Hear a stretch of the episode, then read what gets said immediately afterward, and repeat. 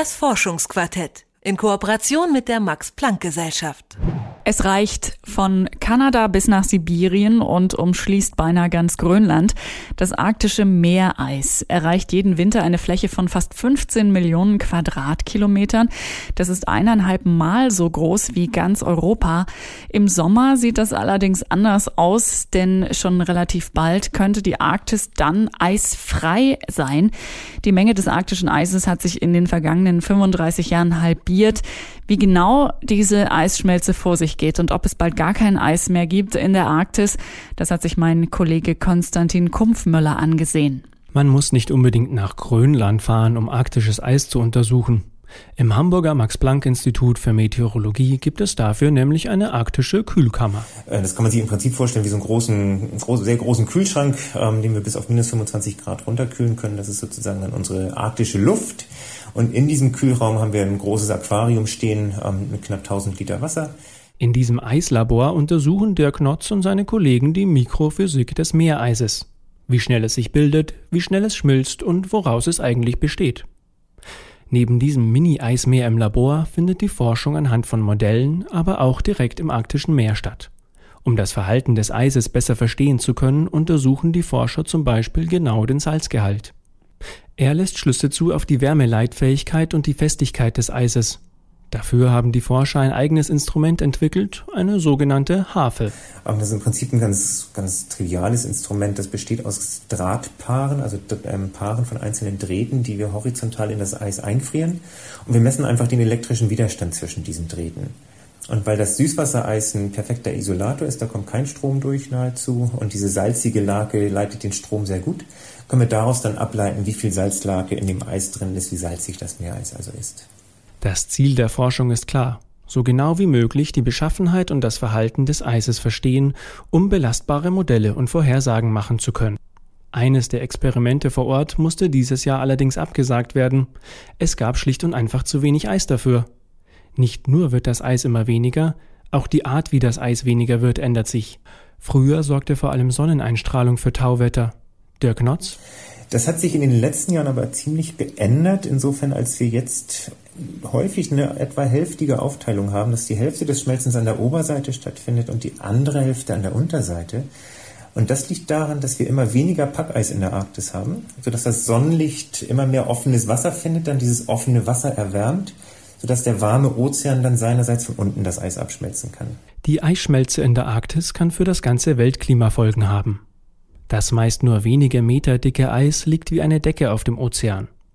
Damit verhindert es im Winter, dass die Wärme des Wassers in die Atmosphäre gelangt. Im Sommer reflektiert das Eis einen großen Teil des Sonnenlichts und damit Wärme zurück ins Weltall. Diese Effekte schützen nicht nur unser bisheriges Klima, sie dienen auch als eine Art Frühwarnsystem. An der Arktis lässt sich die Klimaerwärmung am deutlichsten ablesen. Eine Beobachtung des arktischen Eises ist also extrem wichtig. Dabei ist die pure Erfassung des vorhandenen oder eben nicht mehr vorhandenen Eises bereits relativ aufwendig. Satelliten helfen dabei, erklärt der Knotz. Diese Satelliten fliegen mehrmals täglich über die Arktis und nehmen dann im Prinzip, man kann sich das vorstellen, wie, als ob die Bilder aufnehmen würden der gesamten Arktis. Und die haben Sensoren, die auch dann durch die Wolken hindurch Messungen machen können. Also wir bekommen wirklich jeden Tag mehrmals eine Messung dessen, wie viel Meereisausdehnung wir in der Arktis haben.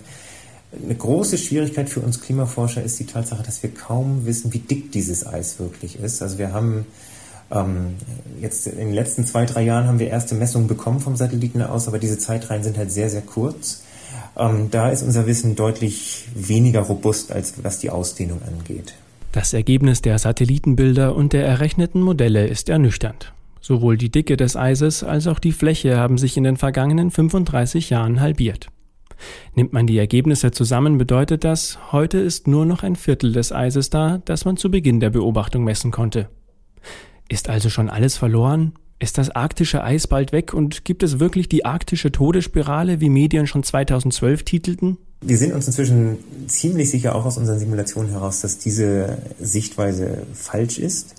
Ähm, was einfach daran liegt, dass diese Spirale, diese Rückkopplung nur im Sommer aktiv ist und dann im Winter aber die Karten immer wieder neu gemischt werden. Und zwar gibt es im Winter dann eine Reihe von Prozessen, die genau in der anderen Richtung wirken, dass immer wenn wir in einem Sommer sehr, sehr wenig Packeis haben, im darauffolgenden Winter wir sehr viel offenes Wasser haben und dann dieses offene Wasser sehr, sehr schnell seine Wärme an die Atmosphäre abgeben kann und sehr viel neues Meereis bilden kann. Grund zur Panikmache besteht also nicht. Prognosen, wonach bereits vor drei Jahren das arktische Eis komplett geschmolzen sein sollte, haben sich offensichtlich als falsch herausgestellt. Seriösere Publikationen gehen davon aus, dass frühestens ab 2040 die Arktis im Sommer ihr Packeis verloren haben könnte. Abgesagt ist der Klimawandel deshalb aber leider nicht. Die Forschungen am Hamburger Max-Planck-Institut haben nämlich auch gezeigt, am rapiden Abschmelzen des Eises sind die Menschen bzw. der menschengemachte CO2-Ausstoß schuld. Der Knotz, und diesen Rückgang des Meereises, den wir jetzt seit ähm, etwa 20 Jahren sehr kontinuierlich sehen in der Arktis, ähm, den können wir nur zum Beispiel in unseren Simulationen nachbilden, wenn wir den, den menschengemachten CO2-Ausstoß mit berücksichtigen. Das heißt, dieser Rückgang, den können wir nicht durch natürliche Schwankungen erklären.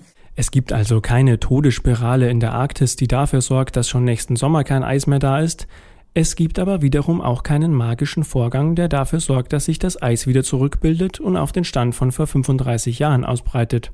wenn wir aufhören, Kohlendioxid freizusetzen, hört auch der Rückgang des Eises auf. So einfach ist der Zusammenhang zwischen dem Einfluss des Menschen und der Menge des Eises in der Arktis. Das Schmelzen des arktischen Eises lässt sich immer besser untersuchen. Ohne ein Ende des CO2-Ausstoßes wird sich an der Schmelze aber nichts ändern. Ein Beitrag war das von Konstantin Kumpfmüller. Das Forschungsquartett in Kooperation mit der Max Planck Gesellschaft.